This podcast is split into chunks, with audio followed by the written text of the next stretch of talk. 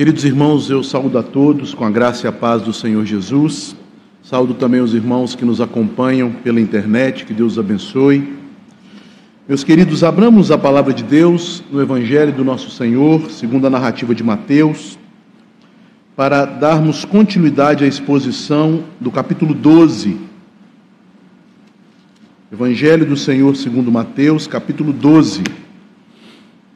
E nós vamos ler e meditar nos versículos 29 a 32, que falam principalmente a respeito do pecado imperdoável, de um pecado que nem mesmo a misericórdia de Deus pode alcançar. Diz assim o texto da palavra do Senhor: Ou como pode alguém entrar na casa do valente e roubar-lhe os bens sem primeiro amarrá-lo, e então lhe saqueará a casa?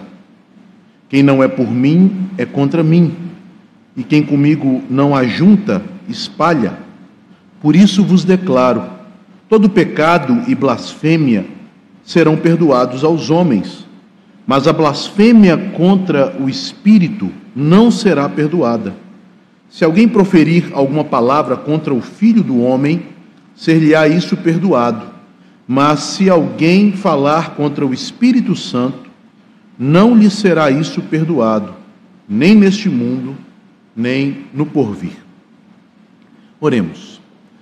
Senhor Deus, Pai bendito, estamos diante da santa palavra do Senhor que nos foi revelada pelo teu Espírito, que foi proclamada pela boca do Verbo de Deus, teu Filho amado e nosso Salvador, e que nos diz coisas gravíssimas, que nos colocam em alerta, pois sabemos, ó Deus, que nossa natureza é vulnerável a toda sorte de pecados e tentações.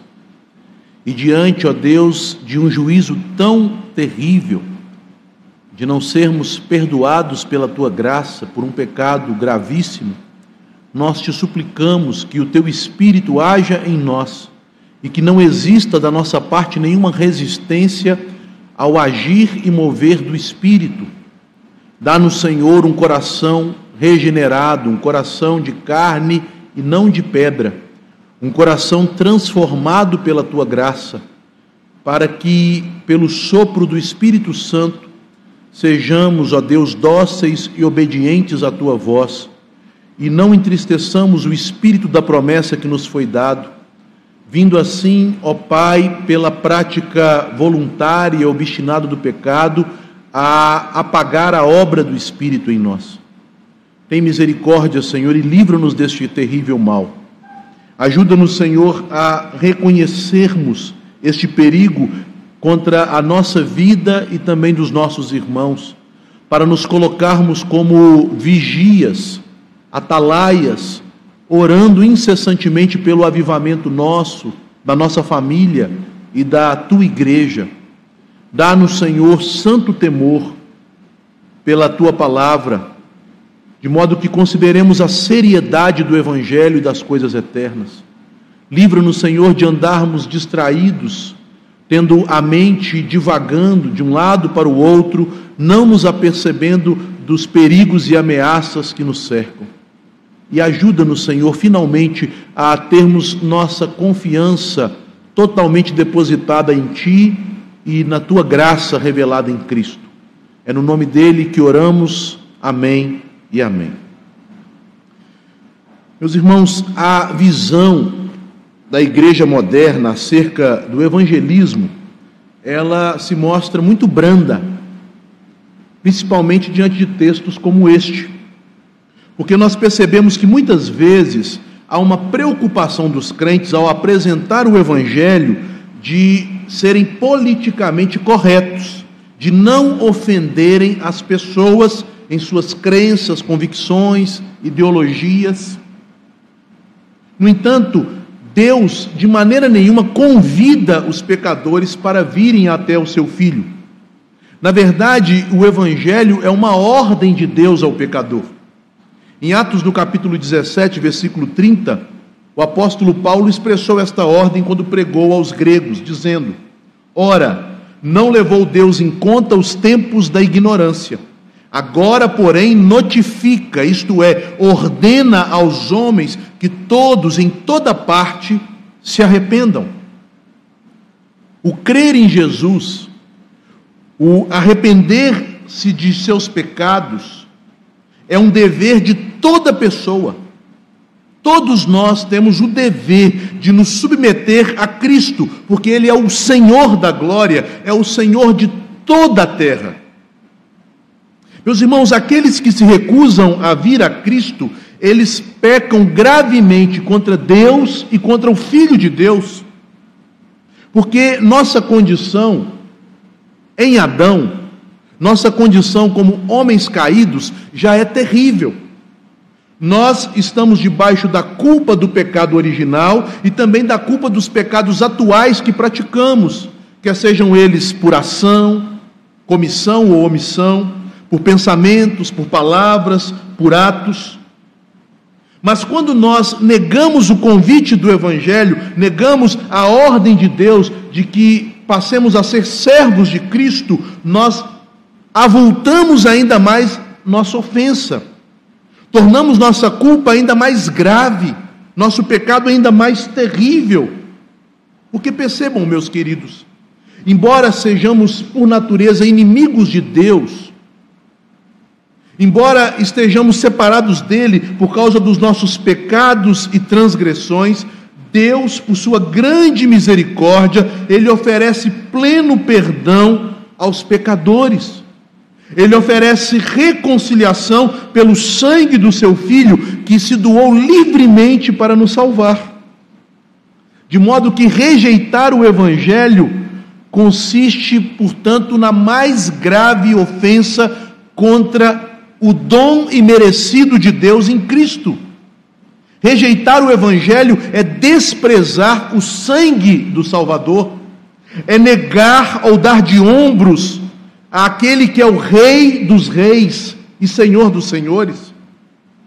E era exatamente isto que os judeus estavam fazendo aqui, neste contexto. Em especial, os líderes religiosos aqueles homens que compunham a seita mais extremista e radical na prática das cerimônias e tradições judaicas, chamada de seita dos fariseus. Eles estavam negando a obra do Espírito Santo revelada por meio do ministério de Jesus. E o Senhor os alerta.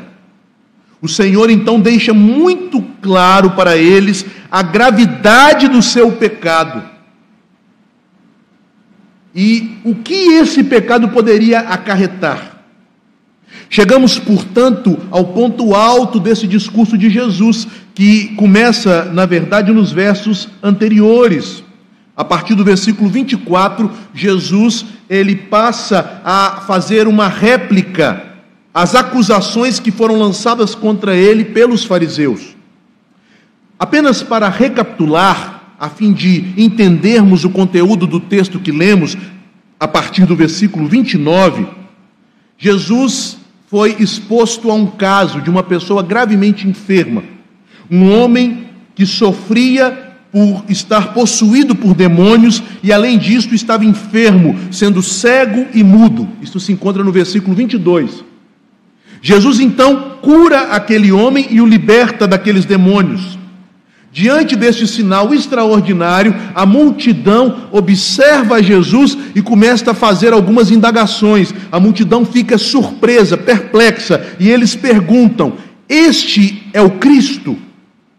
Este é o filho de Davi? Aquele que viria para salvar Israel dos seus pecados? O salvador dos gentios? Esta pergunta aparece no versículo 23 é este, porventura, o filho de Davi? E filho de Davi significa o Cristo, o Messias, o Salvador. De um lado, nós temos a multidão maravilhada com o milagre, mas ainda indecisa a respeito de quem é Jesus. Do outro lado, aparecem os fariseus, versículo 24, e o versículo já começa com uma conjunção adversativa, para contrastar a atitude dos fariseus com a atitude da multidão. A multidão está maravilhada, mas os fariseus eles não dizem nada para Jesus. Eles começam a murmurar consigo mesmos, em seus pensamentos, em seus corações. E eles, então, eles murmuram, dizendo que Jesus opera aqueles sinais pelo poder de Beuzebu, o príncipe e maioral dos demônios.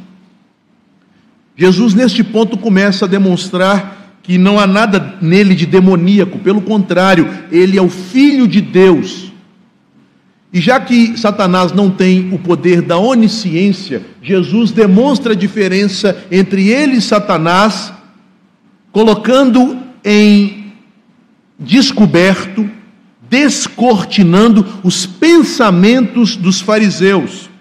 Conforme nós podemos ver no versículo 25, Jesus, porém, conhecendo-lhes os pensamentos. Jesus sonda o coração daqueles homens. O Senhor conhece os pensamentos deles. E então o Senhor passa a adverti-los a respeito do grande perigo que eles corriam e estas advertências se iniciam nos versículos de 26 a 28, que já preguei outrora. O Senhor coloca alguns argumentos que deixam clara a insensatez deles em conjecturar que Jesus, ao expulsar o demônio do cego e mudo, o fazia pelo poder de Beuzebu. Chegando então aos versículos que lemos, versículos 29 a 32, nós entramos no clímax, no ponto alto do texto, no qual Jesus chegará a algumas implicações a partir daquilo que já fora dito. Ele leva os fariseus a algumas conclusões. Ele diz: Eu não poderia estar fazendo estes sinais pelo poder de Satanás, porque o reino de Satanás estaria assim dividido. Satanás contra Satanás, isso não faz sentido. Também não faria pelo poder de Satanás, porque então os vossos filhos que são exorcistas, eles expulsariam os demônios em nome de quem? Também de Satanás? Isto mostra uma inconsistência, uma injustiça da parte de vocês em me acusar. Jesus então chega a um ponto crucial. A única possibilidade que resta nesta altura é que Jesus expulsa os demônios, conforme diz Lucas, pelo dedo de Deus, que é uma figura, um símbolo do Espírito Santo, conforme nós lemos aqui no versículo 28. É o poder do Espírito Santo que se manifesta através de mim para demonstrar minha superioridade sobre Satanás. E se o poder do Espírito Santo se manifesta, tem se cumprido as profecias. Os profetas declararam que na vinda do filho de Davi, na vinda do Messias, o Espírito Santo haveria de revelar o seu poder, libertando os cegos, os mudos e os cativos e oprimidos do diabo. Principalmente o profeta Isaías havia declarado estas verdades, como vimos no sermão anterior. Assim sendo, meus irmãos, os fariseus, com esta atitude de murmurar e blasfemar contra Jesus e a obra que ele fazia, eles evidenciavam toda a sua cegueira espiritual. Porque eles não reconheciam a natureza do reino de Deus e a sua forma de manifestação. Eles não percebiam que tudo aquilo que Deus havia revelado aos profetas sobre a vinda do Salvador e do reino de Deus estava diante deles, na pessoa de Jesus e nas obras que Jesus fazia. Jesus, portanto, a partir deste verso 29 que lemos, ele explica aos fariseus que o reino de Deus vem com poder, com poder espiritual, com o poder do Espírito Santo de Deus. E estes versos passam a nos apresentar algumas características do reino de Deus que veio com poder através da obra de Jesus Cristo, o filho de Davi. Em primeiro lugar, no versículo 29, Jesus demonstra que a vinda do reino de Deus vem com poder porque destrói a obra e o domínio do diabo. Jesus aqui usa uma ilustração, infelizmente muitos crentes popularizaram esta ilustração no evangeliquez com aquela expressão terrível, está amarrado. Mas nós devemos entender o que significa Jesus amarrar o valente para saquear a sua casa. Jesus descreve Satanás como um valente, isto é, como um guerreiro, como um homem forte e armado, com sua armadura, com suas armas de guerra. Alguém que tem um domínio e que protege com violência os seus domínios, que não permite que seus domínios sejam invadidos e assaltados.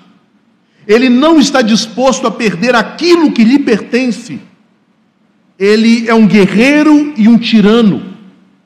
É por isso que a Bíblia descreve Satanás como o príncipe da potestade do ar.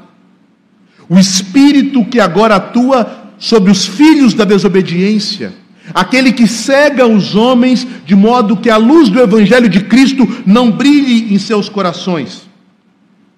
Satanás, meus irmãos, recebeu o domínio sobre a humanidade das mãos do próprio Adão e de sua esposa quando eles pecaram contra Deus e se aliaram à serpente, rebelando-se contra o Criador. Por causa disto, Deus colocou Adão e a sua posteridade debaixo do jugo de Satanás, a antiga serpente. Aquele cego e surdo, aquele homem endemoniado que Jesus acabara de curar, aquele pobre homem oprimido do diabo, é aqui colocado como uma prova claríssima da ação de Cristo como redentor que vai à casa do valente para saquear os seus bens. Os bens que estão debaixo das mãos do diabo são as vidas dos filhos de Adão. São os homens que nasceram debaixo da maldição do pecado. Cada um de nós era um tesouro do despojo de guerra do diabo. Cada um de nós lhe pertencia. E o diabo não está disposto, disposto a entregar ninguém de mão beijada, sem lutar.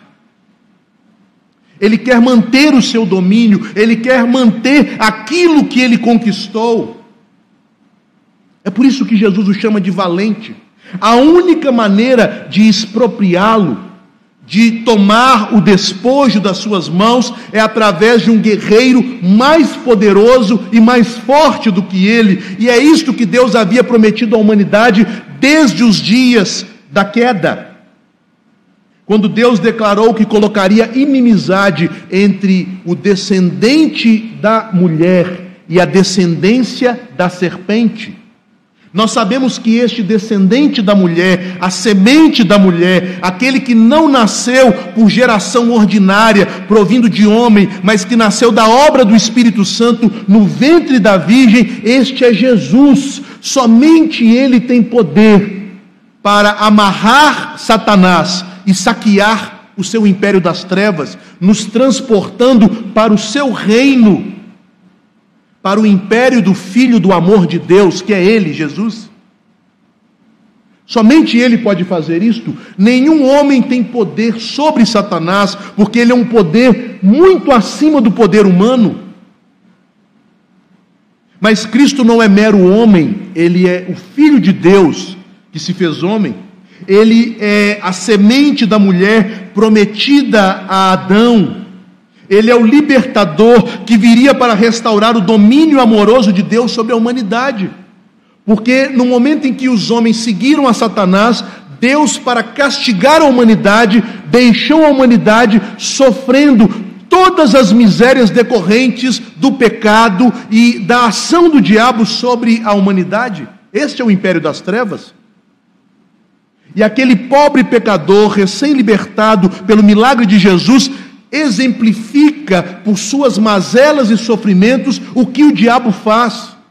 Ele traz misérias no corpo e na alma. Ele aprisiona a alma e ele destrói o corpo. Não foi isso que ele intentou fazer contra o justo Jó? E o Senhor permitiu que ele agisse até certo ponto, dizendo: não toque na vida de Jó.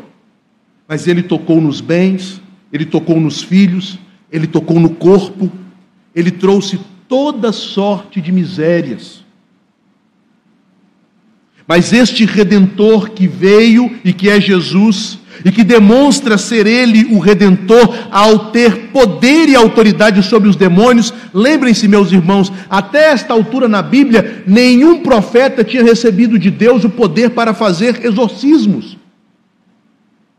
Apenas o Messias que inaugura esse tipo de sinal, demonstrando o poder dele sobre os demônios. E ao fazer isso, ele demonstra que o reino de Deus é chegado, que Deus está restaurando os homens ao seu reino, que é um reino de paz, amor e alegria com o Espírito Santo.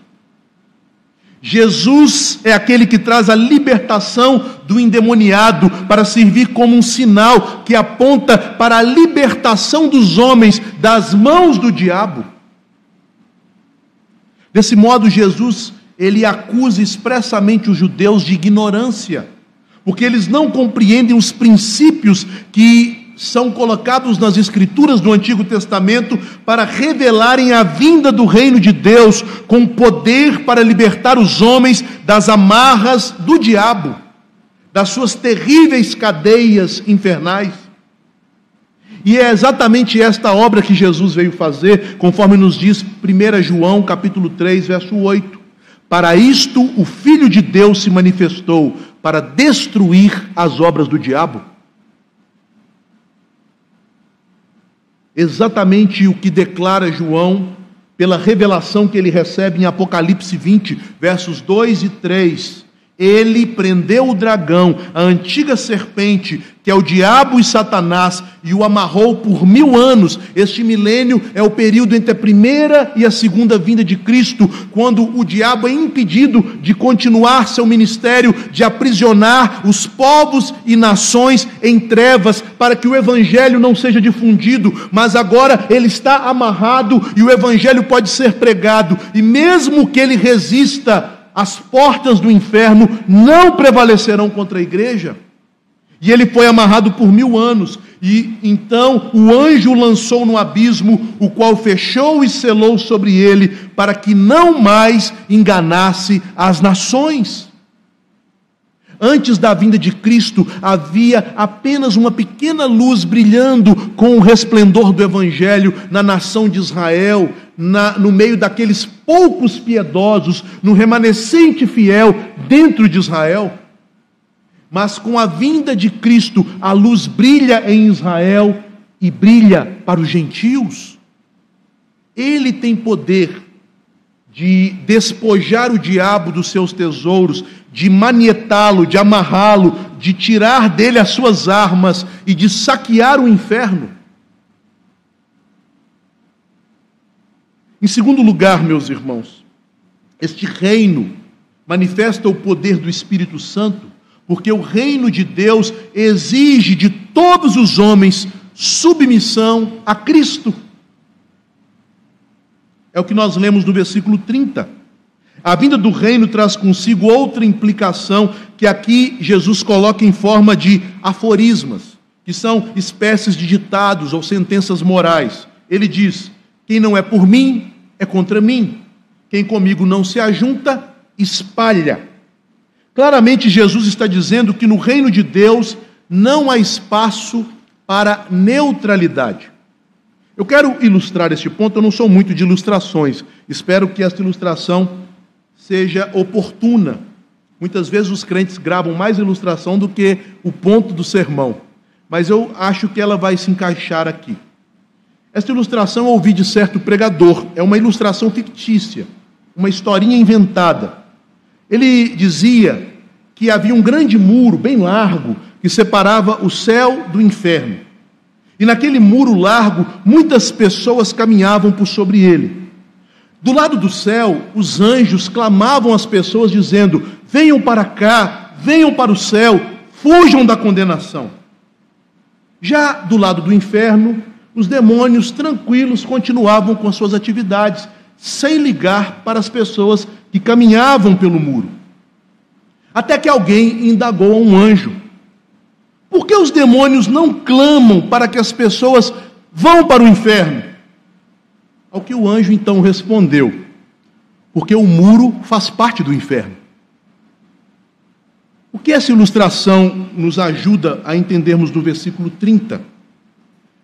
Jesus nos ensina que as declarações a respeito de sua pessoa, de seu reino, de sua obra, são posições radicais e exigem uma decisão.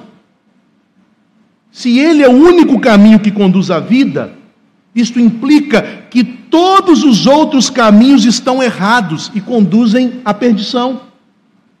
Se ele é a verdade eterna que se fez carne, isto significa que todos os pensamentos, ideologias e religiões contrárias ao Evangelho não passam de formas diferentes da mentira.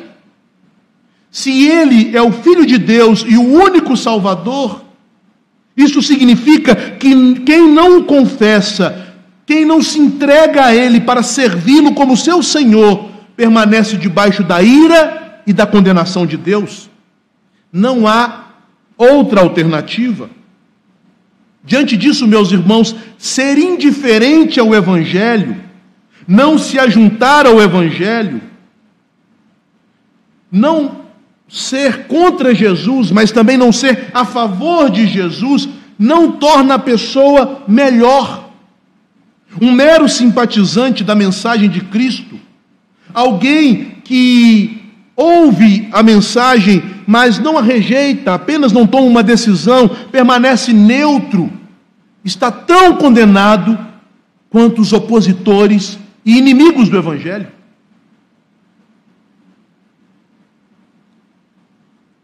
Não podemos, meus irmãos, confundir as coisas espirituais com questões humanas. Há questões humanas que é bom sermos neutros.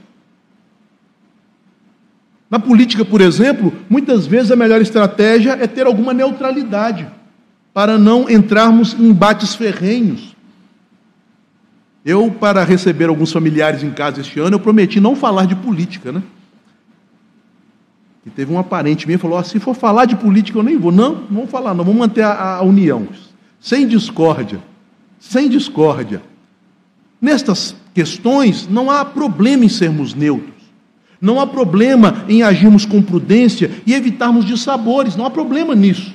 Mas nas questões eternas, cuja vida humana está em risco, cujo destino das almas estão de um lado para a vida ou de outro lado para a condenação eterna, não é possível neutralidade. Quem comigo não se ajunta, espalha. Quem não é em meu favor, é meu inimigo. O reino de Deus exige submissão. O reino de Cristo demanda obediência. E aqueles que não se curvam a Cristo nesta vida, haverão de se curvar diante dele quando ele se manifestar em sua glória, antes de serem lançados no inferno. E todos que forem lançados no inferno serão lançados após se prostrarem e declararem: Rei dos Reis, Senhor dos Senhores, mas não haverá mais tempo para arrependimento. Por fim, chegamos aos versículos mais difíceis, versos 31 e 32, que nos mostram que o reino de Deus manifesta o juízo de Cristo contra os impenitentes contra aqueles que de maneira voluntária não se arrependem. Este, de fato, é o ponto mais difícil do texto. E é um dos textos mais difíceis do Evangelho, estes dois versículos. Porque temos aqui as palavras mais graves, a meu ver, ditas pelo Senhor em todo o Evangelho. O versículo 31 começa conexão. Por isso, seguida de uma declaração solene: Vos declaro. O que nós devemos aprender deste início? Primeiramente, que Jesus agora vai tirar uma conclusão final de tudo aquilo que ele vem dizendo a respeito do reino de Deus, do poder do Espírito Santo revelado neste reino, do papel dele neste reino, e agora ele chega a uma conclusão uma conclusão que deve ser recebida com gravidade, com solenidade, é uma declaração do Senhor. Por isso vos declaro um alerta grave a respeito de um pecado imperdoável. E era um pecado que os fariseus estavam prestes a cometer. Eles primeiramente injuriaram a Jesus, depois fizeram com ele algumas perguntas maliciosas, mais tarde, eles conspiraram para matá-lo, como está no verso 14, e agora eles murmuram, declarando que a obra que o Espírito Santo produz através de Cristo é uma obra cuja origem, cujo fundamento é a ação de Beuzebu. Jesus então faz este alerta. Há uma fronteira em que a misericórdia de Deus cessa, e vocês estão prestes a atravessar esta fronteira. Cuidado. Tenham cautela. Não atravessem este limite, porque após atravessarem, não haverá mais chance, não haverá mais esperança, não haverá mais graça ou misericórdia do outro lado da linha. Nós sabemos, meus irmãos, que a misericórdia de Deus é enorme, mas há limites para a misericórdia de Deus ela não se revelará no inferno. E mesmo nesta vida, ela não se revelará para aqueles que cometem este pecado. Jesus diz que é um tipo de pecado que é imperdoável, mas qual é este pecado? Jesus declara que é uma blasfêmia. O termo blasfêmia designa um pecado praticado por meio de palavras, vejam. Um pecado por meio de palavras mais grave do que assassinato, do que adultério, do que práticas. É interessante que a igreja, por causa do moralismo, às vezes ataca muito pecados sexuais. Já perceberam? Mas há pecados que as pessoas podem dizer que são mais graves do que pecados que pessoas podem fazer. E com isso eu não quero justificar pecado nenhum. Todos os pecados devem ser combatidos, devem ser denunciados, e caso alguém pratique pecados, devem ser levados ao Senhor com um coração arrependido para receber graça e perdão. Mas a blasfêmia é um pecado que é cometido por meio de palavras que podem ser ditas ou escritas. É uma espécie de calúnia extrema contra Deus. É um falar contra Deus por meio de uma linguagem irreverente, desrespeitosa e insolente. De forma geral, a blasfêmia é um pecado contra o terceiro mandamento. Não tomarás o nome do Senhor teu Deus em vão, porque o Senhor não terá por inocente aquele que tomar o seu nome em vão. Êxodo 27. A própria oração do Senhor nos chama a atenção para a importância que devemos ter ao tratar o nome do Senhor, quando no primeiro pedido ele diz: santificado seja o teu nome que os homens reconheçam quem é Deus e o tratem da maneira digna, santificando o nome de Deus. Mas aqui Jesus diferencia dois tipos de blasfêmia. A blasfêmia de forma mais ampla e geral, que ele chama todo pecado e blasfêmia serão perdoados aos homens. E no versículo 32, ele ainda fala de uma blasfêmia dentro deste escopo geral, mais específica, que é a blasfêmia contra o filho do homem, também será perdoada. Ele está dizendo aos fariseus: se vocês blasfemarem contra mim, ainda há possibilidade de perdão. A blasfêmia em geral e a blasfêmia contra Cristo, contra o Filho do Homem, são passíveis de perdão, mas há uma blasfêmia cuja a prática dela é um pecado imperdoável, é a blasfêmia contra o Espírito Santo. Meus irmãos, a blasfêmia contra o Espírito Santo, como alguns crentes às vezes confundem, não se refere a uma ofensa à pessoa do Espírito Santo. Porque se fosse uma ofensa à pessoa, a blasfêmia contra o Pai e contra o Filho estariam no mesmo nível, já que o Pai, o Filho e o Espírito possuem a mesma natureza divina, a mesma dignidade e são iguais em glória, poder e exaltação. Na verdade, essa blasfêmia se dirige primeiramente contra a obra do Espírito. já que o Espírito Santo foi dado aos homens para revelar o Filho de Deus aos pecadores, para aclarar as verdades de Deus e convencer os homens do seu pecado, da justiça e do juízo. Devido à gravidade deste assunto e às dúvidas que povoam a mente de muitos crentes, eu vou citar alguns doutos servos de Deus para definir o que é este pecado, a blasfêmia contra o Espírito Santo. Primeiramente, o teólogo William Hendrickson, em seu comentário de Mateus, ele diz que a blasfêmia contra o Espírito é o resultado de um gradual progresso no pecado. Uma pessoa que peca e permanece no pecado e vai intensificando o seu pecado. Primeiramente, é alguém que entristece o espírito e não se arrepende. Ele então resiste ao espírito e persiste em seu pecado até que o espírito seja extinto e apagado em suas ações na sua vida. Isto é o que a Bíblia chama de pecado voluntário, em Hebreus, no capítulo 6, nos versículos 4 a 8. E João, na sua primeira epístola, no capítulo 5, verso 16, chama de pecado para a morte. E João diz: Se você vir o seu irmão pecar para a morte, por esse eu digo, não ore. Não tem mais chance. Calvino entende que esse pecado ocorre quando as pessoas se voltam maliciosamente para desonrar os atributos e perfeições de Deus revelados pelo Espírito Santo no Evangelho, em Cristo. Calvino diz então que tais pessoas, elas pecam voluntariamente, e este advérbio é importante, é um pecado voluntário contra a verdade e não podem ser, portanto, renovados para arrependimento.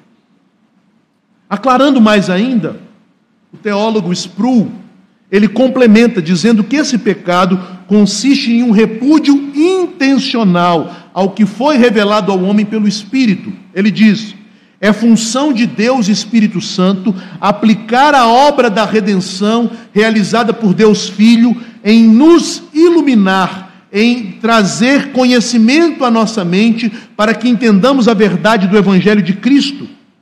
Mas se o Espírito Santo revelar a alguém a identidade de Jesus, de modo que esta pessoa tenha consciência de quem Jesus é, o Filho de Deus, e mesmo assim passar a insinuar que Jesus não é o divino Filho de Deus, esta pessoa cometeu o pecado imperdoável de repudiar a obra do Espírito em seu coração. Portanto, é um pecado intencional de, tendo conhecimento de quem é Jesus, negá-lo. Mas Carson deixa as coisas ainda mais claras. O teólogo Carson diz o seguinte: a blasfêmia contra o Filho do Homem, contra Jesus, é a rejeição do evangelho pregado. Quando alguém ouve o evangelho e o rejeita, este pecado, diz o verso 32, é passível de arrependimento e de perdão. Mas há uma segunda blasfêmia, que é a blasfêmia contra o Espírito Santo. Este pecado também é uma rejeição da verdade do Evangelho, mas de maneira mais grave, porque esta pessoa tem plena consciência de que o Evangelho é exatamente isto que o pregador e que a mensagem está dizendo. E de uma forma ponderada, voluntária e conscientemente, ele rejeita a obra do Espírito. Assim, diz Carson, o pecado imperdoável que Jesus fala aqui se compara com o pecado mencionado em Hebreus 6, 4 a 6, em Hebreus 10, 26 a 31 e também 1 João 5, 16. E o que há em três textos, se os irmãos analisarem, vão perceber. Os três textos nos falam de uma ação deliberada, intencional, com clareza de conhecimento, em saber quem é Jesus, em reconhecer a verdade do Evangelho e, mesmo assim, rejeitar, se fechar para o Evangelho e até mesmo conscientemente blasfemar e lutar contra a luz do Evangelho. Para contrapormos, meus irmãos, a blasfêmia contra o Filho com a blasfêmia do Espírito Santo, nós temos exemplos bíblicos. Um deles é o apóstolo Paulo, Saulo de Tarso. Saulo blasfemou contra Cristo. Ele disse que Cristo era o enganador. Ele disse que Cristo não era o Filho de Deus. Ele perseguiu a igreja e ele confessa este pecado. Conforme nós podemos encontrar em 1 Timóteo, no capítulo 1, no versículo 13. E ele diz: Outrora, antes da minha conversão, eu blasfemei. Eu blasfemei contra o Evangelho. Eu blasfemei contra o Senhor Jesus. Mas ele então declara: Mas fiz isto na minha ignorância. Eu ainda não havia sido convencido que Jesus de fato era o Cristo, o Filho de Deus. E quando a palavra começou a apertar o meu coração, ao ouvir a mensagem de Estevão, e o Senhor Jesus apareceu para mim e revelou quem ele era, eu não resisti mais. E houve salvação para este pecador, porque eu fiz na minha ignorância. Da mesma forma comportavam-se os judeus, e é por isso que Jesus aqui adverte os fariseus, e eu imagino que eles ainda não haviam cometido este pecado, eles estavam prestes a cometê-lo. Porque cada vez estava mais claro para eles que Jesus era o Filho de Deus, que Jesus era o Salvador, que Jesus era o Filho de Davi, o Cristo, e eles estavam cada vez mais resistindo a esta verdade. Mas por que eu posso dizer que podemos concluir que eles não chegaram a cometer este pecado? Porque a Bíblia nos diz isso. Em Atos, no capítulo 3, no discurso de Pedro, quando ele prega àqueles que crucificaram a Jesus, os judeus que o negaram em Jerusalém, ele diz no versículo 17: lá no templo, em Jerusalém, e agora, irmãos, eu sei que o fizestes por ignorância, como também as vossas autoridades. Vocês ainda estavam cegos, vocês ainda não tinham visto claramente que Jesus era o Filho de Deus, é o Filho de Deus, é o Cristo. E por causa desta ignorância, Jesus, quando se entregava na cruz, ele disse: Pai, perdoa-os. Por quê? estão ignorantes, não sabem o que fazem.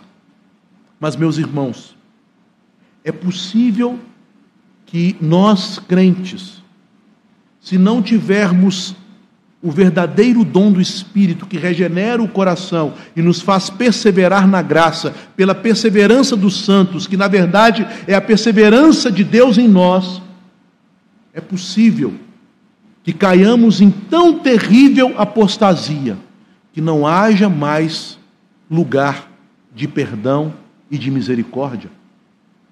É o que nos ensinam os textos de Hebreus 6 e de Hebreus capítulo 10. É o que nos adverte o apóstolo João em sua primeira epístola, no capítulo 5, no versículo 17, que fala daqueles que cometeram pecado, no versículo 16, que fala daqueles que cometeram pecado para a morte.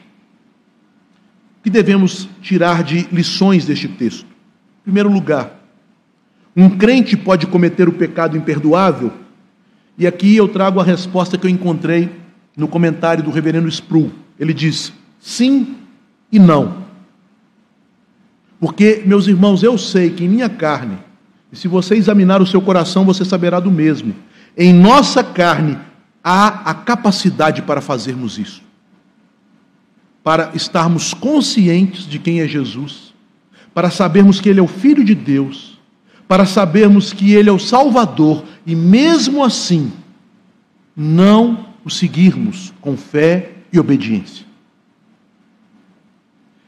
Por alguns momentos na vida do crente, Deus o desampara, e este é um ensino do nosso documento confessional, da nossa confissão, e o deixa vagar em trevas para que ele possa compreender a terrível miséria do seu próprio coração se Deus não nos segurar com a sua bondosa mão, com a ação do seu Espírito Santo, nós podemos ter a clara consciência de quem é Cristo e mesmo assim pecarmos o pecado imperdoável.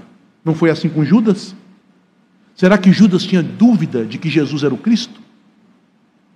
Será que ele não viu e presenciou? Será que ele não testemunhou evidências suficientes para saber na verdade, este é o Filho de Deus? Aquele soldado aos pés da cruz, que viu muito menos do que Judas, deu este testemunho.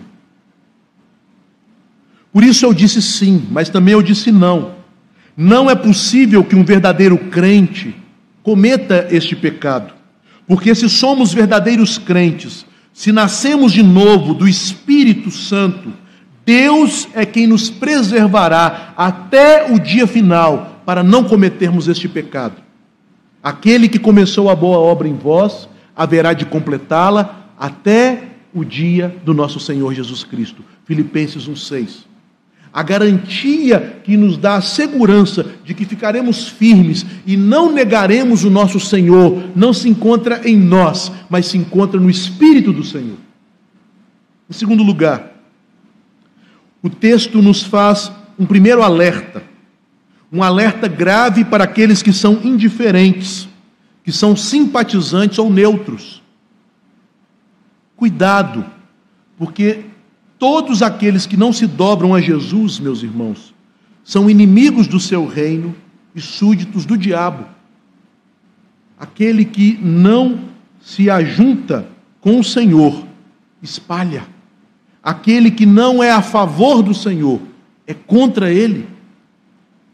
Não basta aderirmos a uma denominação cristã, não basta sermos crentes de acordo com os padrões da nossa igreja ou da nossa época. É necessário nascer de novo. É necessário entregarmos todo o nosso coração a Jesus para servi-lo com fé e amor. É necessário vivermos em comunhão com Ele. Portanto, Jesus faz um alerta àqueles fariseus e faz um alerta a nós. Mas há um alerta ainda mais grave, com este eu encerro um alerta para aqueles que resistem à verdade, que já não são mais ignorantes a respeito das verdades do Evangelho, das verdades sobre quem é Jesus, sobre o seu reino, sobre a sua obra, verdades estas que nos foram reveladas pelo Espírito Santo.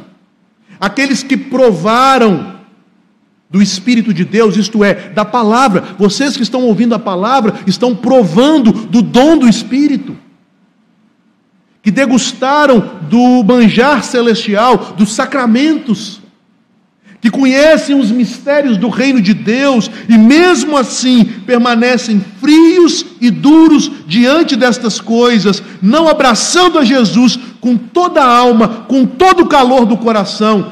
Que situação terrível você se encontra.